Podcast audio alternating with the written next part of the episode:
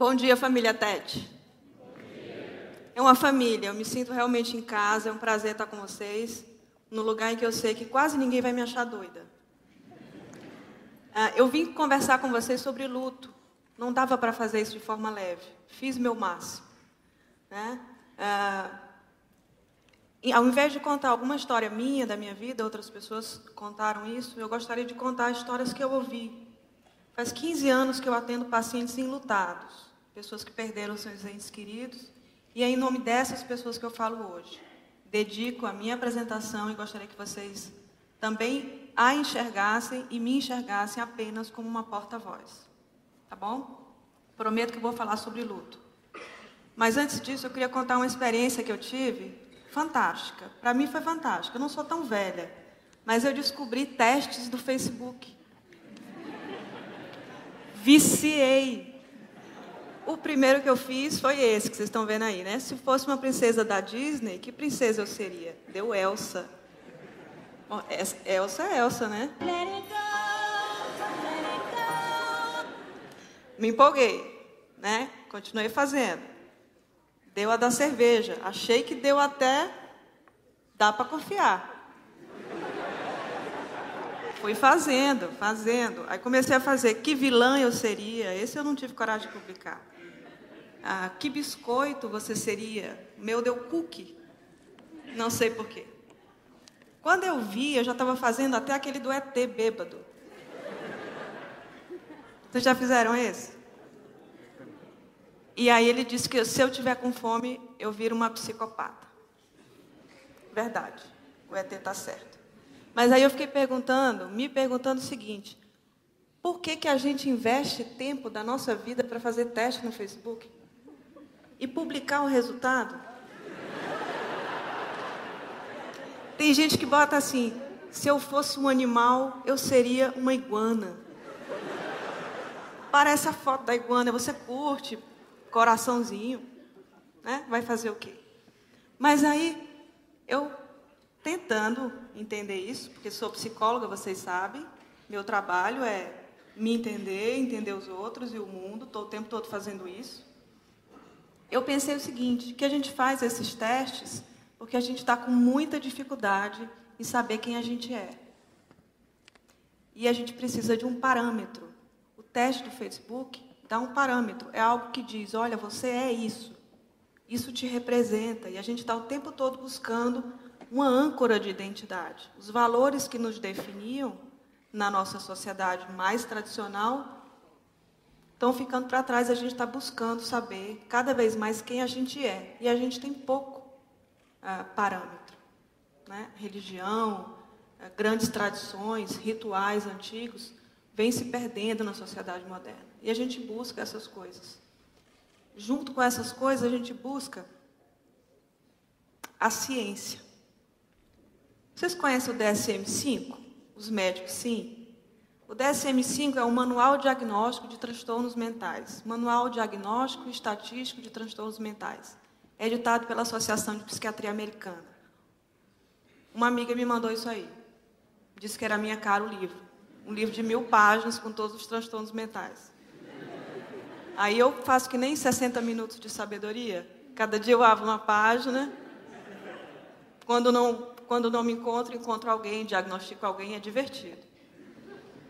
Muito bem. O fato é que esse, esse DSM, ele está na sua quinta, número 5. O primeiro é de 1952. Ele tinha 100 páginas, pessoal. O primeiro tinha 100 páginas. E assim eles foram crescendo. Estão vendo como ele está? O 5 tem mil páginas. Estamos ficando doido. Muito doido. E agora a gente vai fazer um exercício super saudável. Convido vocês a se virarem para o colega da direita. Bora, pessoal. Vira. Não, o da direita vira para vocês. Vocês vão fazer um par.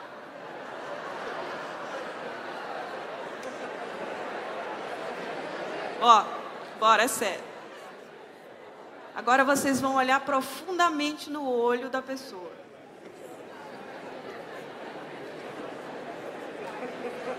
Fundo, olhou fundo. Bora. Olhando fundo.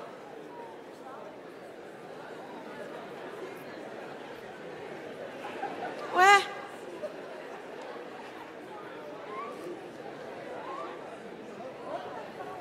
Bom, muito bom. Agora vocês vão ter que decidir entre vocês dois quem é o normal.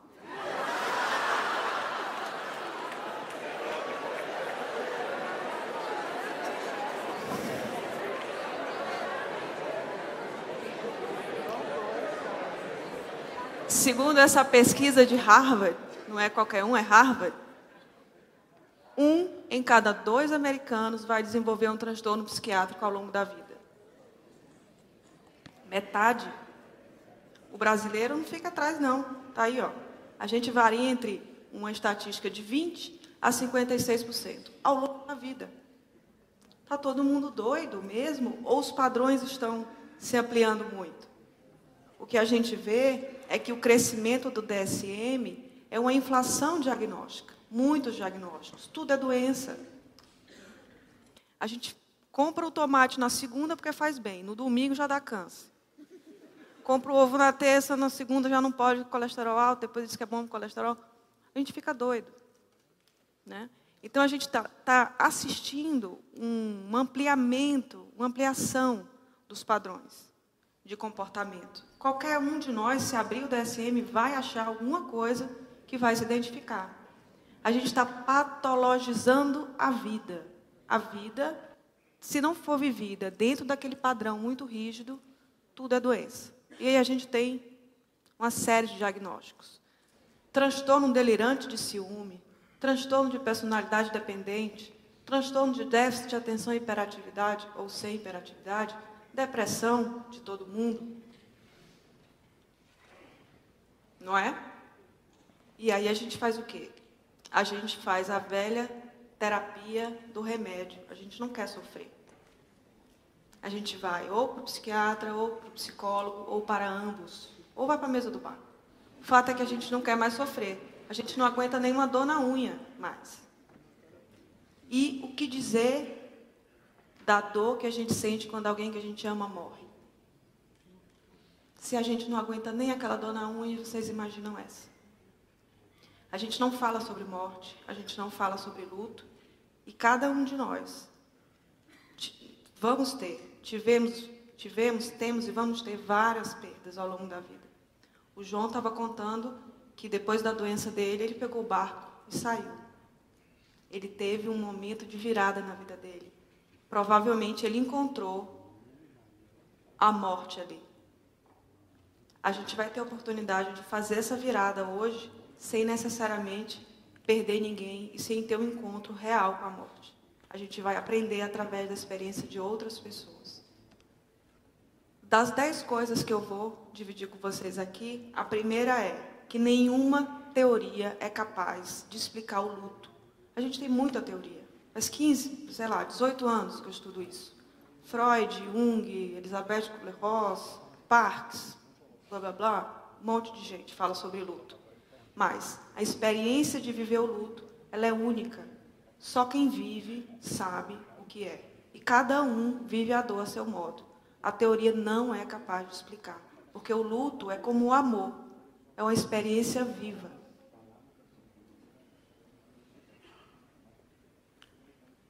O luto é um produto do seu lugar e da sua cultura.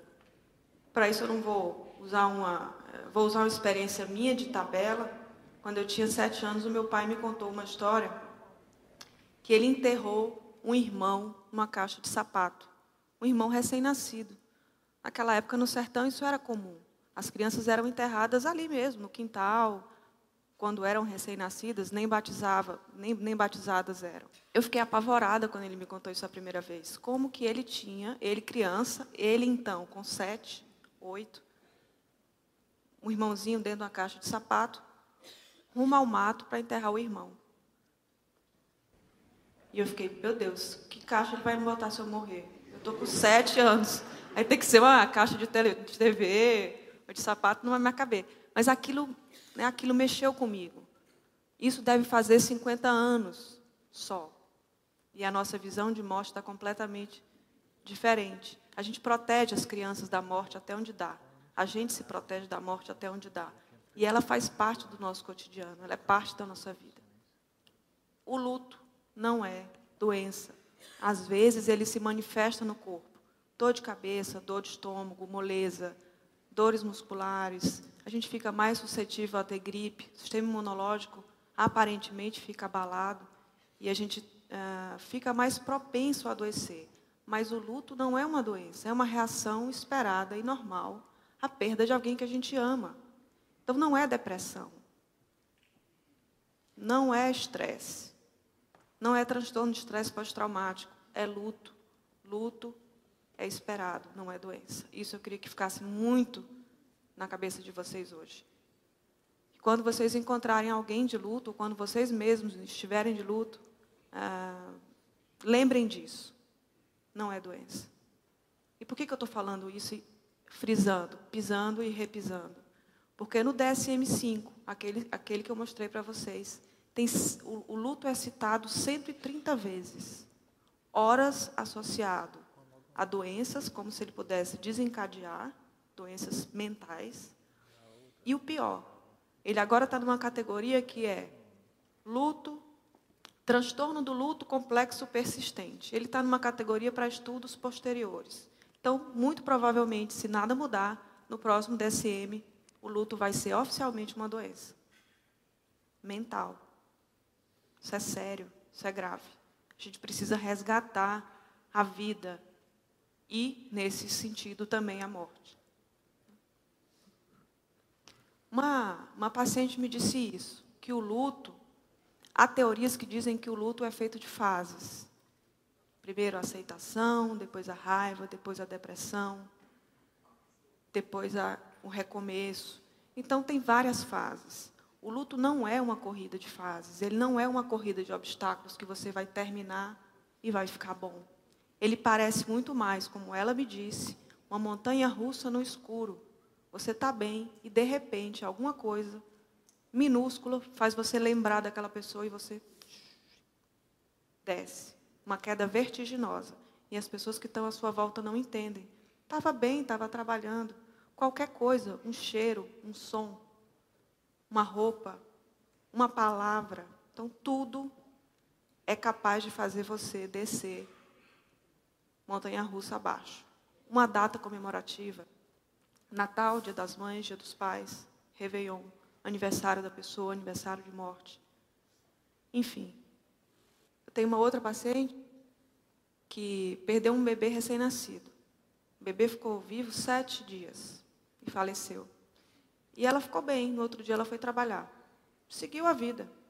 Dez anos depois de estar bem, ela acordou de madrugada achando que estava tendo um ataque cardíaco. Dor no peito, é, sensação de morte iminente, dificuldade de respirar. Já estava com o segundo marido, já não tinha mais filhos, nem associou uma coisa à outra. Foi ao hospital, fez todos os exames, ela não tinha nada que justificasse aquela reação que ela teve. E ela me disse: o luto bateu à minha porta dez anos depois, eu tive que abrir. Então, se você não viver, se você não se entregar a esse sentimento, que não é, é vergonhoso, porque a sociedade quer que a gente esteja o tempo todo feliz. Todo mundo feliz no Facebook, feliz toda hora, lindo. Tem gente que dá vontade de excluir de tão feliz. Eu excluo. Eu, quando meus amigos viajam para, o exterior, eu digo, olha, eu vou excluir temporariamente, porque eu não aguento ver tuas fotos enquanto eu trabalho. Então, a sociedade quer que você seja feliz e não tolera a tristeza. Mas a tristeza é um sentimento humano que precisa ser vivido. Senão, naquele momento, volta depois, em forma de sintoma, em forma de problemas de relacionamento. Ele é muito importante para ser relegado. Outra moça me disse ah, ela, tinha, ela tem 22 anos e perdeu o marido, né, ficou viúva aos 22. Ela me disse que ela sente como se tivesse um buraco negro no peito. Por que um buraco negro? O buraco negro suga todas as energias. Então, todas as energias dela estão canalizadas para aceitar essa perda.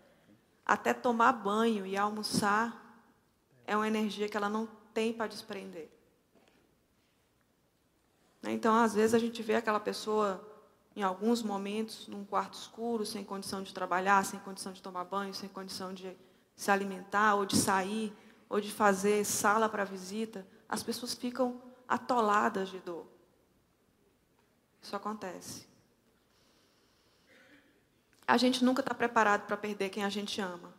Nunca. Então não dá para se preparar. Não dá para preparar alguém para perder alguém. A não ser que a gente ame sabendo que um dia pode perder.